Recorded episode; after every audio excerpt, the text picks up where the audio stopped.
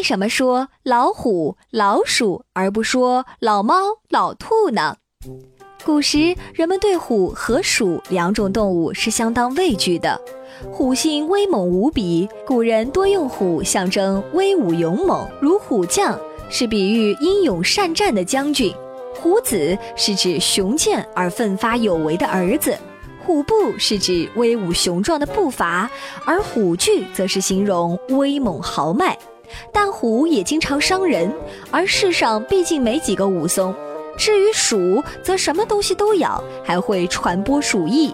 老鼠过街，人人喊打。这句俗语就表明人们对老鼠的憎恶。古人对自己畏惧的东西，普遍采取了敬而远之的态度。